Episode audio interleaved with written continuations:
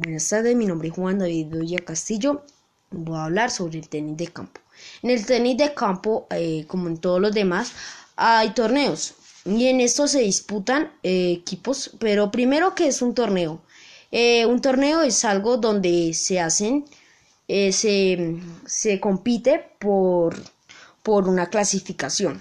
Ahora que ya sabemos que es un torneo, ¿Cuáles son los, los torneos más destacados que se han hecho?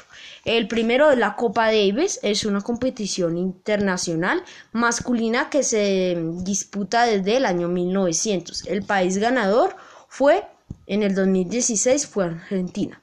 La Copa Federación se disputa desde 1963 y, la gana, y el país ganador fue la República Checa.